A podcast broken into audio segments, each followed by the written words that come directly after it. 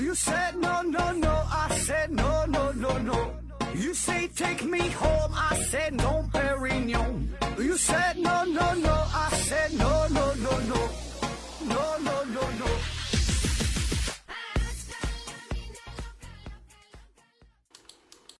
拼命探索，不计后果。欢迎您收听《思考盒子》，本节目由喜马拉雅平台独家播出。呃，今天呢，咱还是聊一个发生在中国的这么一个神秘的事件啊，说一说呃中国比较神秘的人物啊。上期咱说的彭加木嘛啊，今天要说的这就是叫孟兆国啊，孟兆国事件。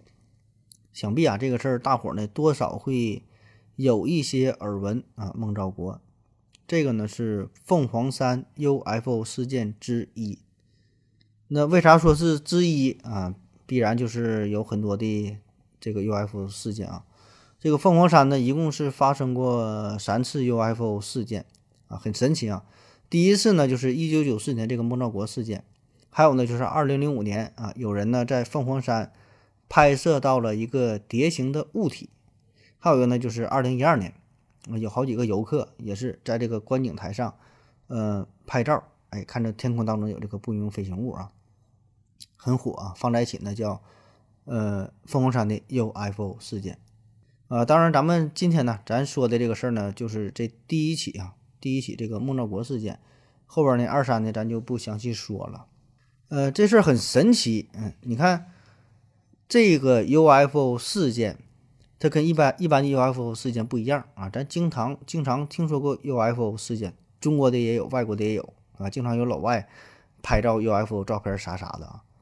但咱说这个孟兆国事件呢，这个属于是第三类接触。哎，啥叫第三类？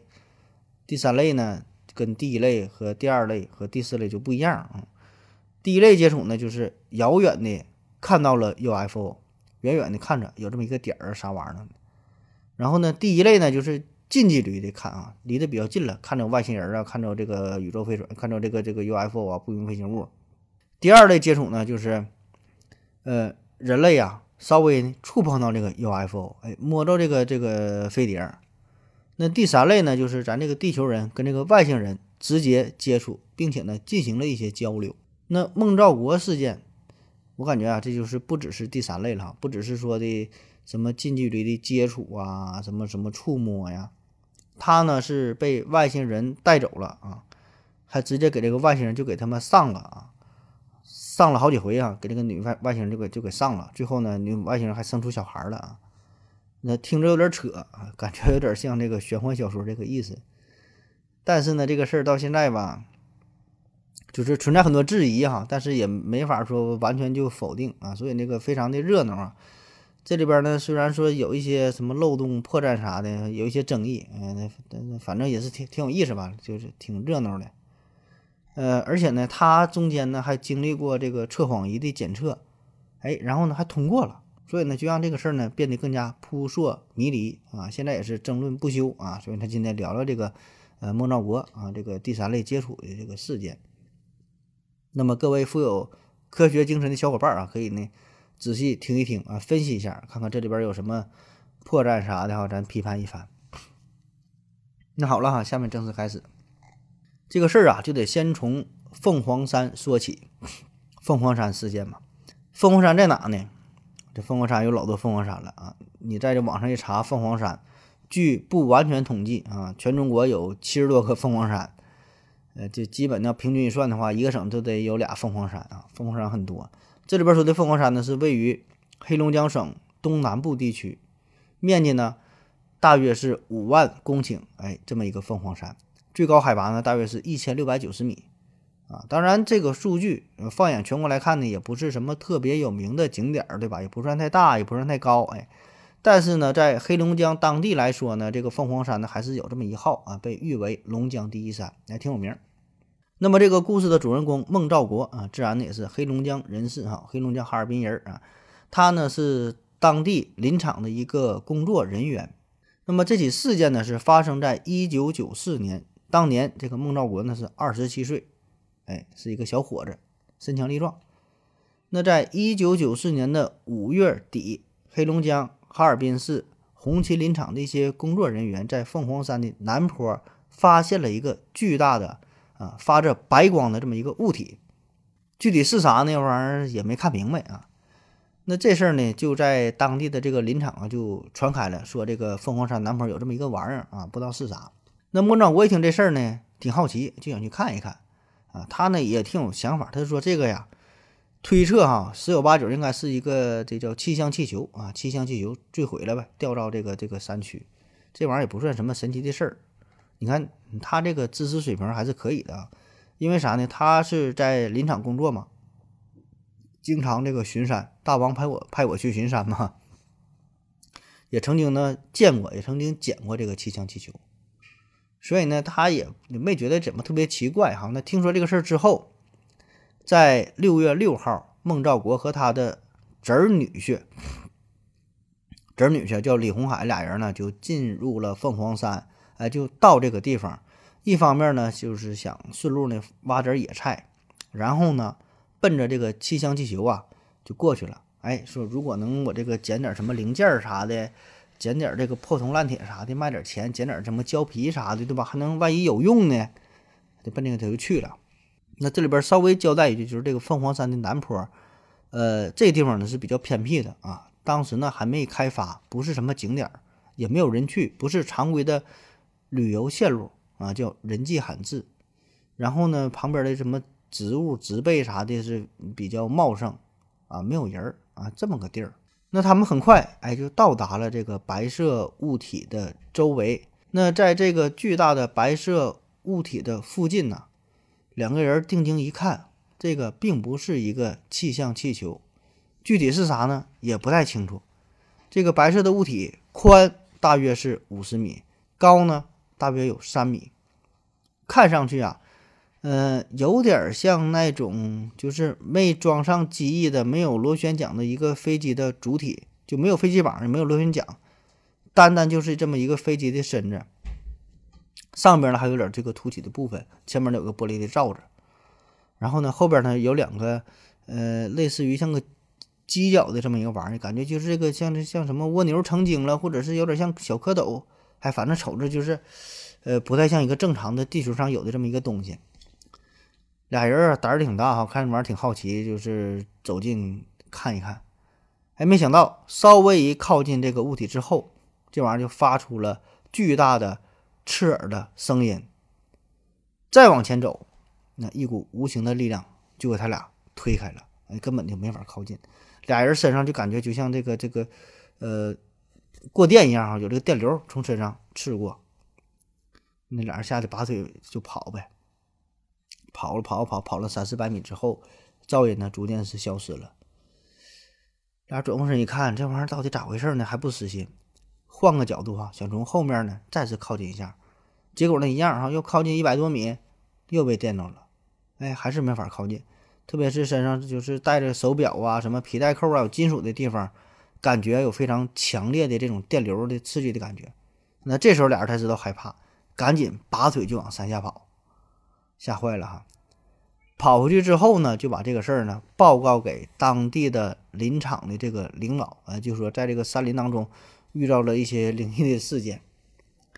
那这个林场的领导一听这事儿，自然是非常的重视啊。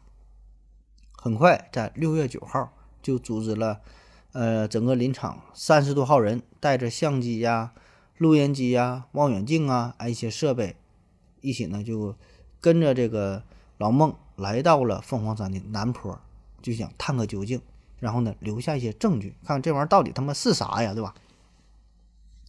那说南坡这个地方旁边呢有一个小山头，哎，搁这块儿呢正好可以远远的观测，就是当时老孟说的有这个异常物体停留的地方啊。说这地方说这么有什么白色物体吗？哎，他远远这个左看。可是呢，当这个林场的领导啊，包括说这个三十多个人嘛，他们一起到这个地方，搁这个山头一看，啥也没看着，就是一片大森林，也没看到什么异常的地方，啥也没有。孟兆国呢也觉得非常的疑惑，哎，这么大的东西怎么说没就没了呢？于是他也拿出望远镜向远处看去，就是他原来呃看到那个飞碟那个地方，然后他嗷的喊了一声。啊就晕倒了。大伙儿是手忙脚乱的，赶紧就就就抢抢救啊，又是掐人中啊，又是使劲呼喊呐。这玩意儿他妈到底咋回事啊？啊，这里边咱插一句，就是后来老孟醒来之后交代的事儿哈，咱咱搁这会儿就是插播进去。他当时啊，他是看到了一个巨大的不明的物体，通体呢是白色，发着白光，非常的晃眼睛。而且这回呢，这个物体旁边呢还有一个人样的生物，啊，手里边拿着一个类似于火柴盒一样东西，一抬手，一道白光就晃了过来。那个光直接照射自己脑门，然后呢，一个机灵他就倒了啊，倒完就抽搐了，就不知道了啊，那就是后话，咱这么说。呃，但是说这个事儿是当时人们并不知道啊，看到的只是这个老孟一下像中邪似的，一下就倒在地上，然后就不停的滚来滚去，发出这个奇怪的叫声啊，嗷嗷喊，两个腿啊就就蹬又踹的啊，两个眼睛鼓的像这个牛眼睛一样，给大伙不知道咋回事儿，而且非常诡异。他两个黑眼睛，黑黑眼仁，眼睛黑眼仁，分别向眼睛的两边儿啊分开，这这不叫转动。然后他这个身体啊是抽搐不停。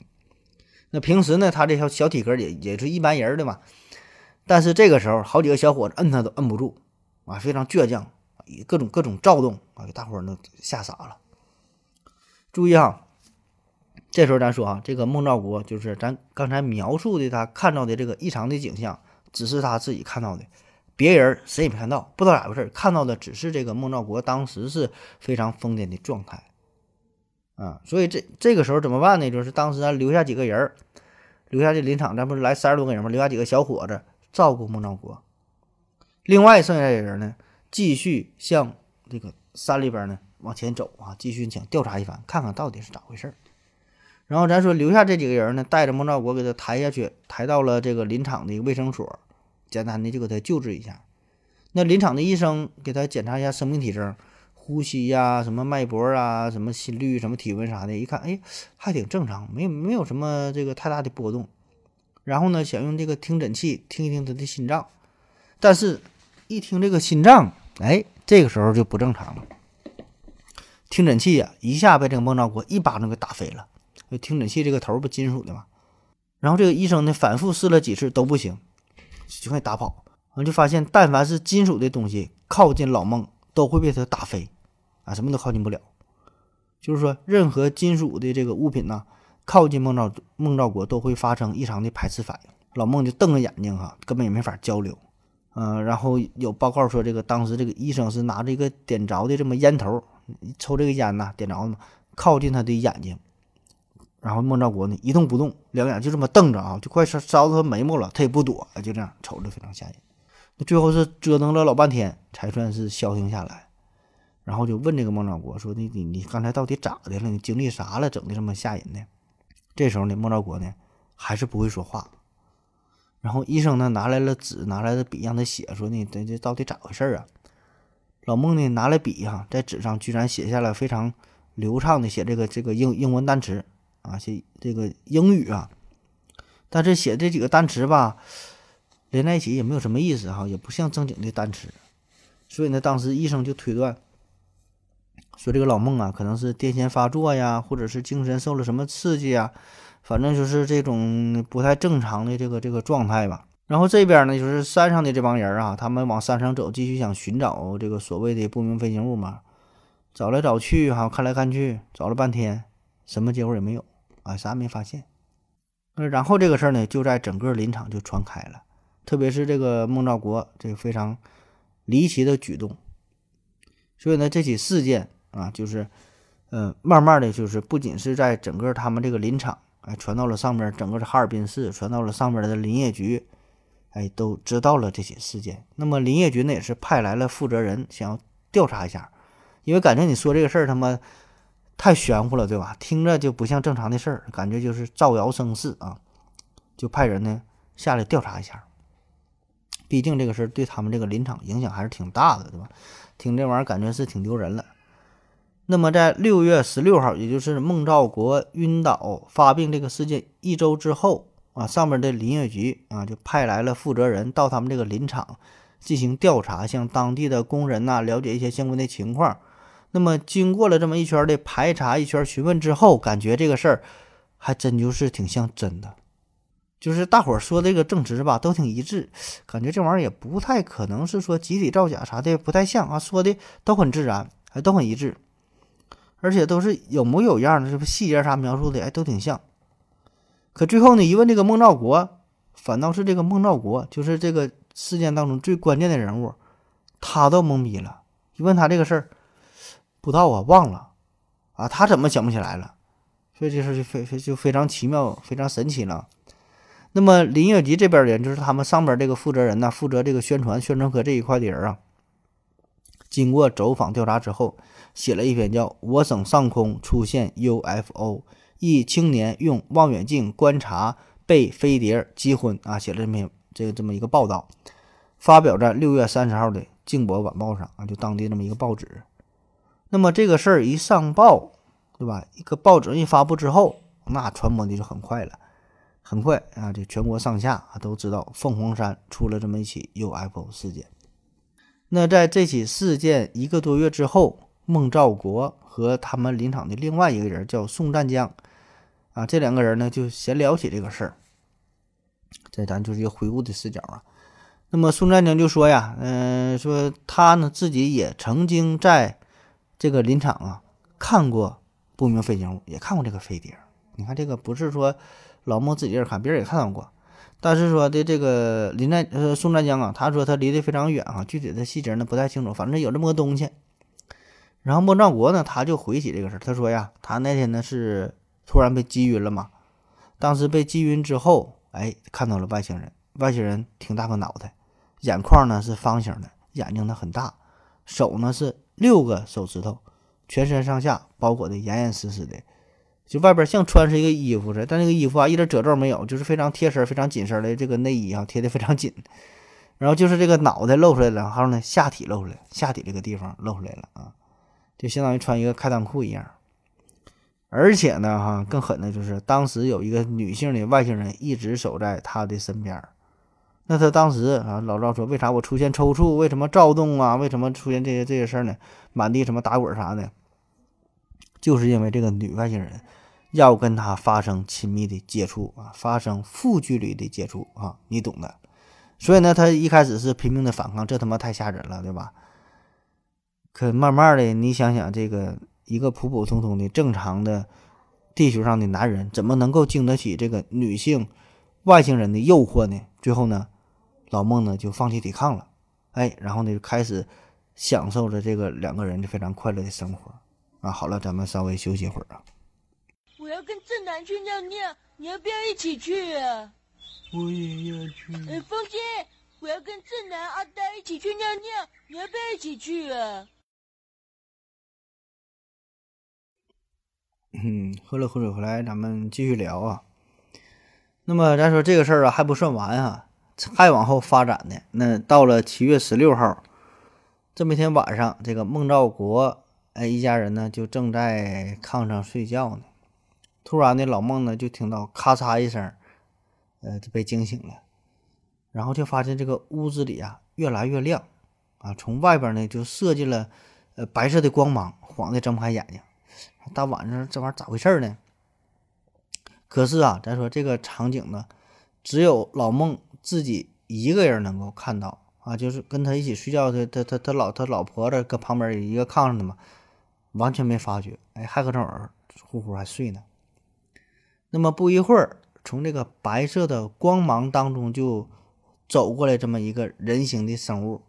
老孟定睛一看，这不是外人啊，就是上回跟自己发生关系的那个一个外星人。那么这回呢，他才敢才敢说的这个正脸啊，仔细瞅一瞅啊，这个这个外星这个外星老娘们儿哈，身高两米多啊，将近三米，六个手指头。长得这个奇形怪状的啊，心想说完了，我这是出事儿了，怎么我给他上了？这回他老他他家爷们儿是不是找我来报仇来了？可是你再仔细看呢，没有别人啊，还是这外星老娘们儿自己一个人过来的，那这就放心的了，对吧？这自己一个人来，我就不怕了。哎，俩人小眼神一对视，明白了，还是重金求子，所以呢，这二位那轻车熟路了，对吧？咱也说了，这外星人他穿的是下边开裆裤嘛，那孟兆国也就不再抗拒了。啊，这这这回这个过程就非常美好，比上回舒服多了。上回没啥经验，也非常紧张，非常害怕，这回非常享受啊。两个人足足干了四十分钟。要说这个老孟这个战斗力也是可以啊。那完事儿之后，老孟呢被这个外星人就带走了，进入到一个呃他从来没见过的这么一个物体的里边，保证是一个就像一个小屋里边似的。咱现在猜测，咱估计这应该是就是一个这个飞碟呗，飞碟的内部就外边都是这个金属的结构。然后呢，外星人呢对他进行一个全身的身体检查。然后又在他身体里呢植入了这么一个黄豆粒大小的一个小东西，可能是监测呀、定位啥的，咱咱不懂啊，是这么一个东西。然后告诉孟兆国说呀，不出意外的话，六十年之后，哎，他们的星球上面就会出现一个地球人的孩子啊，就是说他这个种已经种上了，啊，就这就这时候，六十年以后哈，再来让你看看你自己的骨血，这也算是他妈中外混合的中外混血儿。然后跟他说了，咱们来地球啊，有三个目的。来地球找到你们有三个目的。第一个呢，就是想深入的了解一下地球。毕竟呢，作为一个宇宙当中这么一个一个一个一个文明，这么一个星星球，对吧？诞生了文明。第二个呢，就是想躲避彗星和木星的相撞，啊，彗星撞木星，来躲这个灾难，跑到地球上。第三呢？也是想给地球人一些忠告，就是你们人类呀，不要发生战争，特别是核战争。哎，你们要珍惜这个和平。这个是咱们到地球的这三个目的。哎，那对于这一块的描述吧，中间还有一些些许的不同，就是有一些呃其他的版本吧，就在网上搜的话呢，会看到有一些不一样的地方。呃，有一些版本描述呢，就是说这个孟兆国被带回他们的 UFO 这个基地呀。他还是稀里糊涂的，还有什么穿墙这个事儿啊？就搁墙这这穿过去，还有说呢，给他带到这个空中飞行啊，从上往下能看到下边的地面呐、山谷啊，整个山区还停着很多的大型的什么飞碟啥的啊，反正怎么说的都有。呃，还有说的就是说这不这不就是有这个男男男性的外星人跟他说这些话啊，就是什么来地球避难呐，什么采种啊，探索地球啊。啊，反正这个事大差不差吧，基本的过程呢，大致就是这么个流程。那你说这个事儿吧，你看咱现在回想这个事儿吧，还是挺合情合理的啊。特别是这里边他不说嘛，为了躲避啊木星的什么什么撞击灾难，你看当年，呃，咱这之前不讲过一个这个苏梅克列维九号彗星撞击木星事件有有这么一个事儿。那之前专门有一期节节目聊过嘛，就是一九九四年七月份发生的，所以呢，你看这个老孟啊，他这个时间点跟这个是完全契合的，他的就是九四年，九四年六月份发生的，然后七月份不这么撞击事件，你看完全完全吻合，对吧？因为这起这起撞击事件，起码说在太阳系之内是影响非常的重大啊，所以你要这么一说吧，还真就能对上啊。所以你看这个事儿，就这撞击之后，呃，可能说的人家原来在什么这这木星旁边生活啥的，可能呢造成了很大的影响，待不下去了，跑到地球上来。为什么种族的延续？然后找这个孟兆国借了个种。哎，你要这么一说吧，还真是能够续上哈。当然了，这里边有什么生殖隔离的问题，咱最后再一起讨论哈。咱先把这个故事讲完。然后说发生了这个特殊关系之后啊，孟兆国呢又被遣送回家。又开始正常的生活，哎，但是咱说这个老孟身体里不被植入了一个什么黄豆粒大小的有这么一个东西嘛，他就感觉这玩意儿他很刺挠、很痒，特别是植入东西的这个部位，这个这个切口这个地方挺刺挠，挠挠挠往外抠，还不得劲儿，抠着抠着呢，竟然从里边抠出了一个一米长的黏糊糊的这么一个玩意儿，抠出来东西，这个老孟一看，这这什么玩意儿？这黏糊这玩意儿。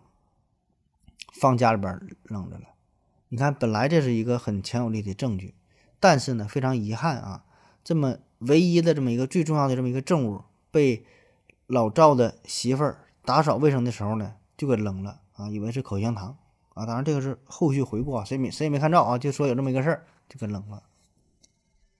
那么从此以后，老孟的家里边呢也会接二连三的发生一些比较怪异的现象啊，出一些怪异的事情。他媳妇儿说呢，他家有一盆君子兰，养了一枚花。那么一到晚上，这个花呢莫名其妙的自己就发光，而且光呢非常的强烈，照的整个屋子都非常非常亮，大伙儿根本睡不了觉。那怎么办？他得拿一个厚厚的被子给这花儿给扣上，不让它发光。然后呢，他媳妇儿也经常抱怨说：“这个老孟啊，这说是老孟啊，当年发生这个事儿是二十多岁，二十二十七八岁嘛。说这个孟兆国经历了外星人事件之后，身体呀可不如从前了，这这不行啊，战斗力不行了。原来干点农活啥的都不费劲儿啊，那网上搁搁这个床上啥的也都行。现在是体力不支啊，给他买了不少的补药啊，又吃各种什么路边呢，什么海。”海狗什么玩意儿，就整那玩意儿药，照吃整玩意儿也不行，啥也不行。原来不这样，还整的，哎呀，不太满足啊。反正就是没有以前那么生猛了啊。说这个阳气呀都被外星那老娘们给吸走了，所以呢，他媳妇儿意见也是挺大啊。那么这个事儿后来就是越传越神了，传开之后呢，当地的一些记者，也包括说的，不止说当地哈尔滨的。整个后来到这个黑龙江啊，全国的记者啥的、报社的、什么什么电台的都来采访，包括说港澳台地区的、外国的啊，都来都来采访，都来找这个孟兆国问问咋回事儿。再后来，这个中央电视台 CCTV 啊，CCTV 这个《走进科学》不有这么一个栏目吗？也是哈，为了这个孟兆国还录制了一期节目，叫《中国 UFO》。呃，悬案调查第三类接触，你看这个名儿起的。那要说本来这个事儿吧，我还挺信他，但是走进科学一采访，我就觉得他妈有点假啊！走进科学这玩意儿，然后有很多人觉得这个这这完全就是编的，对吧？孟兆国就是大骗子啊！嗯，这这个事儿就是闹着玩儿啊，闹着玩儿。那在二零零三年的九月份，孟兆国呢，呃，是接受了测谎仪这么一个测试。啊，咱之前讲过这个测谎仪嘛？二零零三年，你看这就算是挺挺挺挺现代的事儿了，对吧？孟兆国呢是在催眠的状态下接受了机器的测谎。那组织测谎的这个呃研究者呢叫张静平，专门研究这一块儿的哈。那测谎的结果呢显示，孟兆国呢并没有说谎，顺利的通过了这个检测啊，说他是哎完全是正常的状态。而且呢，更诡异的就是说，他这个大腿上、身上不有一些疤痕吗？是这个外星人整的。说这个疤痕呐，不是由于正常的受伤或者是手术造成的，哎，真不像地球人所为啊。然后呢，还有人，嗯，就是想去调查一下这个凤凰山的南坡，就当时这个 UFO 停的地方，说在地面上发生一些痕迹啊，也不太像说人力所为的，还挺挺挺神奇的。那么再后来呢，这老孟呢也是不在凤凰山林场这干了啊，挺累的。出名了有名了嘛，搬到这个哈尔滨市内，嗯，去一个食堂工作。后来是承包了一个食堂啊，这这是后后续的事儿了。那以上呢，这个就是关于孟兆国事件的一个大致的过程。那现在咱回看这起事件呢，其实这里边呢有很多的疑点啊，有很多疑点，咱是是随便说一说，呃。这里边首先有一些小的破绽哈，比如说，当时呢，他不是站在这个山坡上用这个望远镜看这个什么神秘的飞行物体吗？当时他用的这个望远镜呢是一个七七倍的望远镜，他看的是呢十公里以外的这个东西啊。他当时说用望远镜看到了一个类似于烟盒大小的这么一个东西，然后发出强光，然后给他击倒了，对吧？又看到什么外星人啥的。你用七倍望远镜看十公里以外的东西，你能看出个烟盒大小的东西？你不可能，你看不到，看看不到啊，对吧？还有他说这个描述的外星人两米多高，将近三米，有的说法呢说，有的说法说这个三米多，反正呢得起码是两米五往上，将近三米。然后呢，他要说这个外星人，这个飞碟啊，也就三米高。那你一听这个结构就不太正常啊，人三米高，飞碟他妈三米高，那搁里边怎么走道？那多憋屈啊，对吧？你听这个结构也不太正常。还有呢，后来他是经过了各种采访啥的，就是他每次描述的一些细节啊，也都不一样啊，一回一样，一回一样。啊，所以这里边也会有一些冲突啊。当然了，这些可能也是，就是他咱说确实经历这些事儿之后，可能记得也不是那么准，对吧？这事儿呢，呃，咱也可以理解啊，咱就不较这个真儿了，咱挑几个好玩的，咱随便瞎分析一下啊。那第一个第一个疑点就是，当时啊，孟兆国就是说他看到这个 UFO 这个事儿啊，咱不说嘛，当时是这个林场的领导领着三十多号人一起去呃凤凰山找这个这个这个这个飞碟。那么咱说，就算是真的有飞碟的话，啊，就什么飞碟是各种什么神奇的功能啥的，啊，又能悬停啊，什么什么上下左右飞呀，瞬间消失啥的，是这飞碟这么厉害，这么牛逼，那为啥就老赵就就就老孟一个人他自己能看到，别人咋就看不着呢？这都说不过去了，对吧？因为咱说，你看过去的这些外星人事件，包括说后来的什么目击事件，能看着飞碟，看着外星人，保证是大伙儿一起看着。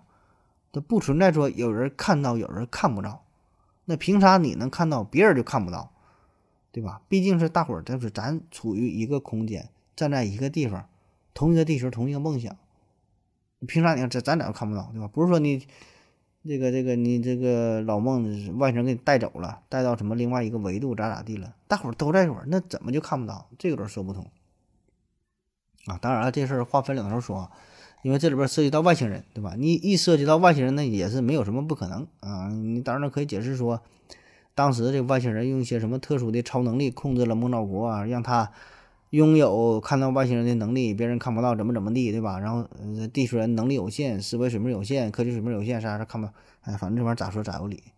反正咱就是朴素的这个思维啊，朴素的思想，咱去思考这个事儿。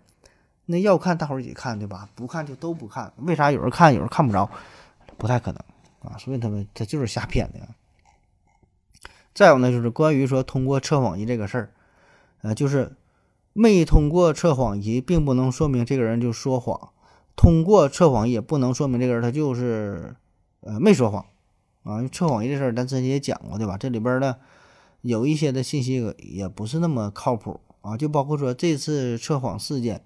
那公安部原测谎专题组的组长啊，组织研制中国第一台测谎仪的专家叫杨成勋啊，他说呢，孟兆国这个故事啊是刻意编造的，根本就没有这回事儿啊。我们可以判断他在说谎，但是还有另外一种情况，比如产生了一种幻觉，一种精神上的状态，我脑子里就是有这个记忆，那么这种你要通过测谎仪就很难判断啊，就是说他。当时这个状态呢就不太正常啊，就是这就属于说的精神病状态啊。他说的很真啊，测谎仪也测不来，所以呢，可能就是这个孟兆国呀，他有一些特殊的心理经历，嗯吧？所以表现出来就就是很真实的，发现不发现不了这里边异常的地方。所以呢，这很可能就是一种精神病发作啊。咱说这叫这个癔症啊，癔症发作。那虽然没有明确的经过医学的鉴定。啊，但是呢，孟兆国这些表现吧，什么神秘的跌倒啊、不省人事啊、手脚抽搐啊等等啊，什么包括说被外星人绑架呀，甚至说的发生性关系这些幻想，那很可能他就是癔症，对吧？就是一个不正常的状态。比如美国著名学者这卡尔萨根，他呢在《魔鬼出没的世界》这本书当中就说，所谓的外星人结识现象，不过是某种特殊的精神疾病的反应。早在二十世纪五十年代，美国空军就公开声明，所有关于 UFO 的目击报告和结识事件都是一些癔症、妄想症或幻觉的产物。说的很明确，所有啊，所有，无一例外。啊，可惜呢，这一声明很少被 UFO 信仰者采信，因为他们在某种程度上都有一定的偏执表现。那在这一事件当中呢，呃。我觉得可能啊，首先就是这个孟兆国呢出现了一些幻视啊，以为说看到了飞行器，看到了外星人。呃，其他人呢在他的暗示之下吧，也出现了一些幻觉、错觉啊，就像变魔术一样，很多时候就是受人暗示影响，心理上产生一些变化啊。特别是他当时领的他这个侄女婿叫李红海嘛，他这个人就是比较内向的，没有什么过多的言语，一直保持一个沉默的状态。包括说后来对他的调查也是如此，而且这两个人的关系比较特殊啊，有一有一些这个亲属的关系，很多这个他的表述，他的话语呢，都是附和着孟兆国，没有什么主动的表述。所以呢，这里边就很多有就是值得怀疑的怀疑的地方啊。再有呢，就是关于这个生殖隔离的问题啊，生殖隔离这个事儿啊，生殖隔离哈，这咱这咱之前也聊过，生物之间跨物种这种啪啪啪的吧？你能啪啪，他们也生不出孩子啊。老孟呢和这个女外星人啪啪啪，然后说是女外星人是为了延续后代啊，找他帮忙。那这事儿吧，这事儿你说说的也比较玄幻啊。首先啊，咱说了这个，当时这个老孟他也是看到了 UF 上面有男性外星人的存在，所以呢，为啥找你？你说人家自己能解决问题对吧？没有必要说非得找个地球人。而且呢，咱说更重要的就是这个物种之间。它没法说你想产生后代就能产生后代的，很多时候没有没办法啪啪啪啊！其实能啪啪啪呢也没有用。你让猫和狗，你说它能下出崽吗？它下不出来，对吧？你咱设想一下，如果说地球上没有生殖隔离的话，那随便整，那地球上每天就能诞生出老多物种了，那就乱套了，对吧？所以你看这么多年，咱们的地球上的物种只是越来越少。啊，很多什么濒危啊、消失啊，很少产生新物种，啊，就这么多，这一定是越来越少。所以呢，在人类和外星人之间，这种跨星球的这么两种生物啊，你说要能生出孩子，这个我觉得真是一个奇迹了啊！这个真是太神奇了啊！反正我感觉这事儿挺奇葩的啊！而且咱就假设说啊，就是外星人真的说能跟你这个。呃，这繁殖这个生育出后代的话，也没有必要非得采用这种直接啪啪啪的方式，对吧？就是他可以用，你说他这么这个技术这么发达了，就什么穿墙术啊，什么星际旅行啊，跨维度什么，那他何必找一个地球人，找个地球上的这么老农民跟你啪啪啪？这不，哎呀妈，他他闲的对吧？直接去医院当中偷点精子啥的，这个精子库有的是，随便。整点什么玩意儿？体外受精搞一下就完事儿了呗，啊，所以他为什么孟兆国编编出这个这个这个故事？他一定是受限于他的知识，他不知道这些事儿，他能想到就是啪啪啪，对吧？所以呢，他想到就是说，哎，外星跟外星搞一下，他为了啥？所以那个故事他只能是到这个档次啊，再深的他也想不到，对吧？咱就奔理想，你要真要是外星人来到地球，想跟地球男人啪啪啪的话，那他也得考虑一下。找一个合适的人，起码是大学生毕业，对吧？硕士、博士啥的，英俊潇洒的，基因好一点的。你随便找个地球人发生这种关系，他挺危险的。首先得看这是不是有传染病，别在最后整个什么淋病啊，整个艾滋病的传染了，对吧？而且你也不知道这人的性功能咋样，排出的精子活力怎么样？你这阳痿早泄啥的，性功能不行的什么玩意儿，精子成活率低的，你折腾了半天。最后白在被人占了便宜，白玩两天，最后没整出孩子，对吧？你这玩意儿费力不讨好，所以呢，这里边就就就这个事儿，就是听着就是就就就挺有意思啊。还有一点啊，就是后来说这个孟兆国嘛，就这起事件之后，孟兆国呢还给这个陈功富写了信啊，说信中大谈什么地球环保啊，什么放弃核武器啊，什么什么这些问题。说这个孟兆国只有小学五年级的水平，感觉他这个知识文化啊，好像写不出这么高深的内容。呃啊，这个这这个信，这个陈功富是谁啊？说这陈功富给他写信，陈功富是陈功富是世界华人 UFO 联合会常任理事啊，也是黑龙江省天文学会会长，反正是挺多头衔儿。然后出了这起事件之后啊，孟兆孟兆国给他写信啊。那么这个我觉得也不算什么有力的证据啊，就算说他能写出这个信。啊，写这么写这么多事儿，也没有什么可高深的，对吧？随便看点书，这点事儿换个人都能想明白。你不用小学五年级，小学三年级都能想明白，对吧？如果你给地球人建议的话，你保证也说也是，咱们爱好和平啊，避免发生战争啊，爱护环境，可持续发展，就这点事儿。这玩意儿有啥难的？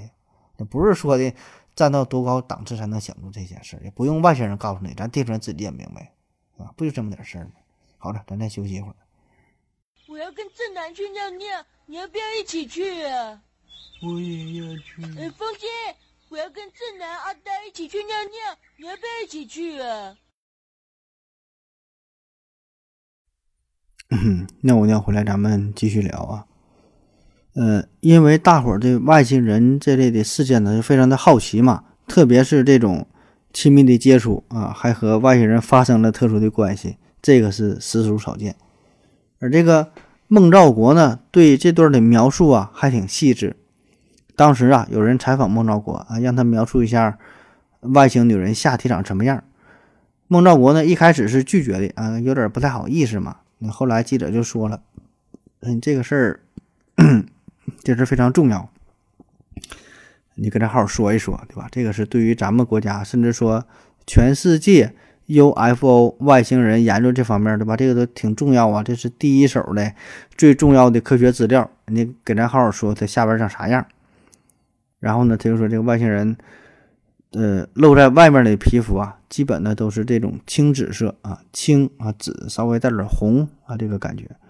然后呢，它的下体啊长的这个毛啊是一绺一绺的，一绺一绺的，毛挺粗，像这个梨的梨这个这个这个把一样啊。他说这个把就是可能东北话，就类似于圆珠笔这笔芯儿这个粗细啊，挺粗。然后记者就问说：“你这个毛这么粗，那不硬吗？那不扎你吗？你俩发生关系？”老孟说：“呢，这玩意儿不硬哈，一点都不硬，非常的柔软哈，不扎的慌，可舒服了。”然后记者问说：“这个衣服啥样的呢？摸起来啥样的呢？”老孟说：“这摸起来非常的柔软，很薄，很贴身，哎，摸起来也很舒服。”所以你看这些问题对吧？大伙都很感兴趣啊。所以这个故事这里边。既有外星人，又有这个性爱的描述，对吧？这两个都是经久不衰的大 IP，那把这俩结合在一起，大伙儿呢自然是非常喜欢。啊，其实这里边有一些疑点，比如说这个老孟和这个外星外星娘们儿就跟这女的发生关系，那么发生关系之后，他难道身体上他就没有任何一点体液的痕迹吗？那不可能啊，对吧？咱现在咱说法医破案，发生关系之后，首先。马上就是对这个体液啊进进行这个收集，对吧？进行鉴定，因为这个很容易就能发现问题，是吧？这么重大的事儿，你不找一个法医这么检查一下吗？这不太正常啊！当然了，咱说这故事当中，你要是一涉及到外星人吧，这玩意儿咋说咋有理啊！你你这个鉴定可能也没有啊！你可以说这俩人不是在咱们这个世界发生的特殊的关系，是另外一个维度。啊，这不是咱们地球人能够理解的了啊！你可能找不到什么痕迹啊，对吧？所以说这玩意儿咋说咋有理，对吧？你你你也没法去反驳啊。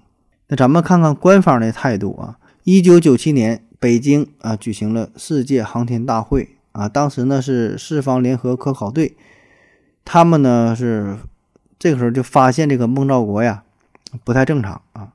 咱说这个事儿是一九九四年发生的嘛？那在一九九七年三年之后。发现这个孟兆国呢，不仅很会说话，哎，很会说话，而且呢，很善于包装自己，完全不是之前的老实巴交的这个农民的形象啊。因此呢，他们的看法呢也发生了很大的转变，并呢由此修改了原调查报告当中所认为的啊，说这个孟兆国与外星人接触事件这个什么真实可靠的判断。那引用央视。历程的解说词说，孟兆国本人与外星人的一系列接触不能证明他的真实性，也不作为证据采纳。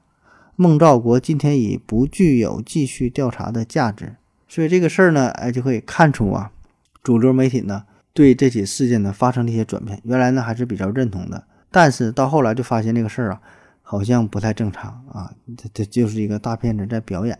那在二零零四年十二月啊，有一个网友，这个名就不说了，他在网上爆料说，这个老孟啊，并不像呃传说当中的那么老实可靠啊。假如呢，你跟他一起喝酒，给他喝的开心了，划划拳呐，什么玩意儿的，然后喝到位了，他跟你称兄道弟儿啊，就跟你爆料啊，酒后吐真言，把这个真相就告诉你说呀，这个完全就是一个骗局。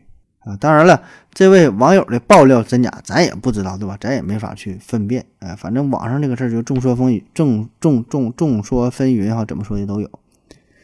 那我个人感觉吧，整体这个事件呢，可能说最开始呢，也许或多或少的会有一些是科学上暂时无法解释的现象啊，比如说你看到了什么这个白色的。异常的物体啊，可能确实会有，对吧？这个事儿确实会有，有一些可能就是一个大气的大气的现象啥的，什么光的反射、折射呀，什么玩意儿，对吧？确实这不知道是啥意思，那看不清楚。嗯，确实有，也许很多人就共同也都看到了。然后说孟孟兆国去调查了，也确实是去调查了，但是说他跟外星人什么接触啊，特别是发生了特殊的接触啥的，后来发生的什么特殊的表现，这可能就是精神上的障碍，他的一些想象，对吧？一些什么精神的疾病啊，怎么怎么地了，对吧？这这这个就是他自己的发挥了。所以呢，这个事儿发生之后，当时人们可能说把他当成傻子，当成疯子，不太正常。但是说呢，必然这个事儿比较离奇，呃，就会在他的乡里乡亲当中呢口口相传。而且你想想，这是一九九几年、九四年的事儿，对吧？那那个时候可能也没有什么太多的娱乐设施，不像现在有手机、有网络，看个小视频、斗个地主啥，非常热闹。那时候大伙儿没有什么事儿，聚在一起呢，也就是闲扯呗，闲聊天儿，对吧？吹吹牛逼，扯扯淡。所以呢，有这么一个话题呢，挺热闹，大伙儿就经常被提及，就是就就聊来聊去的。慢慢的，大伙儿这个印象也是非常的深刻，口口相传，不断的修改呀、润色呀、添油加醋啥的，情节也是越来越丰富啊，传的越来越广。那么很多人呢，也都是采访老孟，对吧？后来很多记者嘛，你看老孟也是非常享受这个过程，反复给大伙儿讲这个故事，他也是越讲越流畅，很多就是问题啥细节啥的。他都对答如流，说的真就跟真事儿一样，啊，给人感觉就确实很真实，对吧？因为他讲他多了嘛，就是你你你你觉得你问的这个问题挺稀奇、挺犀利的，对于他来说家常便饭啊，很多人都问过，所以他觉得无所谓啊，就很熟练的。这慢慢的呢，他觉得这个他给自己都洗脑了，他都相信了，所以呢，这个时候这个事儿就闹得已经是比较大了啊。这个老孟也成为了一个公众的人物。对吧？就是很多人都采访他，成为了众人的焦点。他也很喜欢这种感觉，所以再到这个时候，他也很难再把事儿这个事儿去给点破啊！明明知道是谎话，也得继续走下去。你这时候他他咋说呀？他说我我这撒谎呢，他也不敢说，对吧？他要真真这么说的话，得被别人骂死啊！那那才是成为别人的笑柄。那么慢慢的，包括说他这些村民呐，也都是抱着一种看热闹不怕事大的心理。啊，或者说觉得自己生活这个地方挺神奇的，也就是顺水推舟，哎，这个事儿呢就是越传越开。那么再往后发展呢，这事儿呢就跟这个利益啊开始挂钩，哎，跟这个钱挨上了。因为咱说本身这个凤凰山呢，在当地就是一个比较有名的景点，很多年了，很有名。那么这起事件之后，自然呢就带动了当地的旅游业。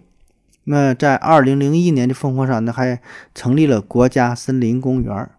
啊，二零一零年，公园呢是，呃，别出心裁的，还整出了以这个 UFO 为主题的这么一个噱头吧，吸引吸引这个游客哈。山上建立了酒店呢，拉出横幅说中国，呃，中国人第一次和外星人什么亲密接触的地方，呃，中国人第一次和外星人什么玩意儿发生什么什么罗曼史，宣传嘛，对吧？挣钱嘛，呃，同时还有其他的这这这这这些产业。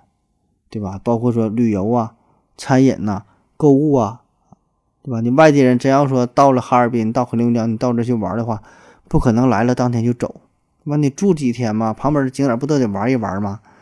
那么这个 UFO 这个事件，自然是比其他任何广告都有用。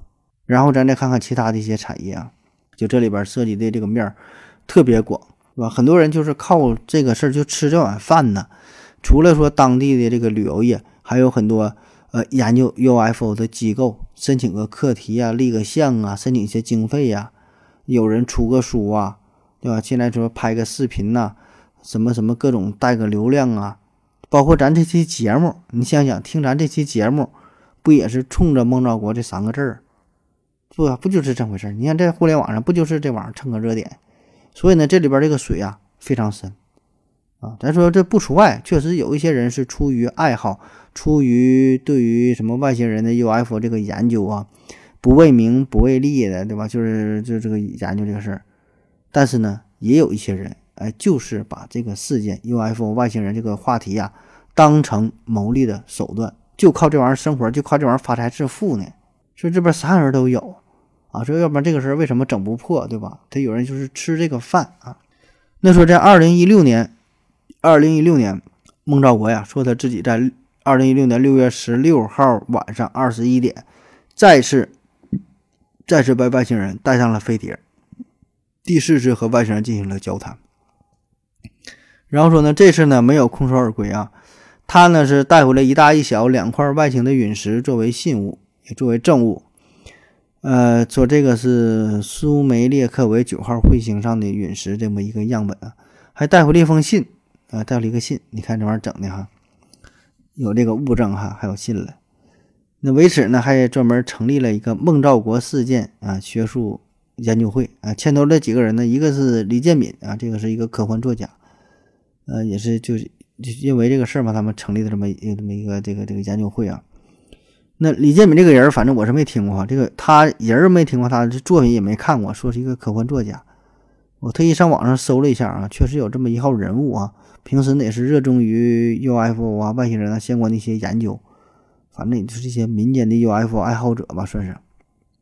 他还曾经召开过一次。外星人头盖骨鉴定学术报告会，那你听这个名儿吧，啊，个人感觉不是什么正经玩意儿哈。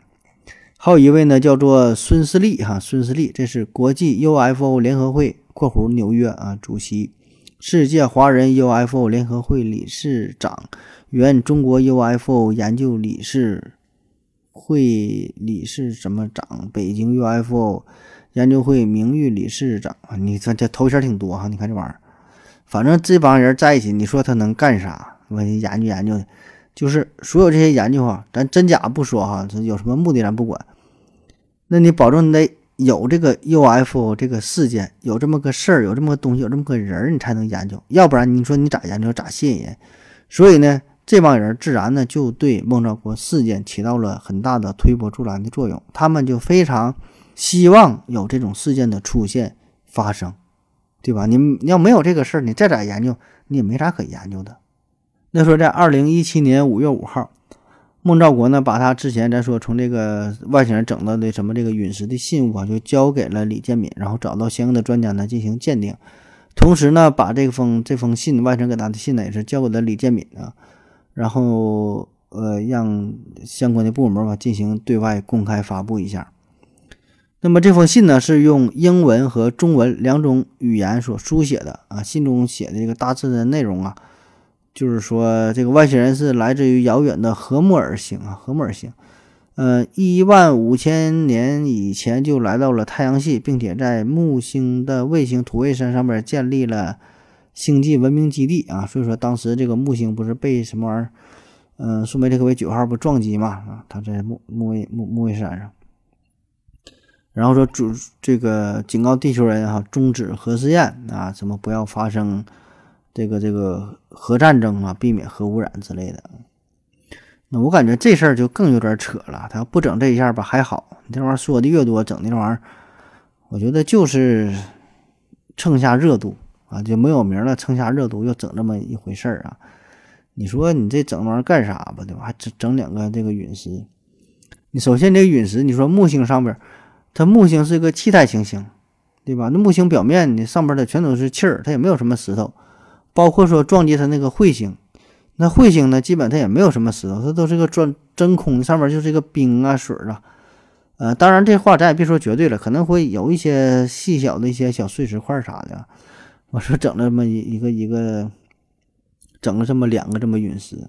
后来说也是鉴定了，但鉴定的结果，我也没没在网上查到鉴定的结果到底是啥呢？咱也不知道哈。呃，最新的是有最近这个八月份嘛，好像是有一个对孟兆国的一个最新那个采访，有一些细节的披露。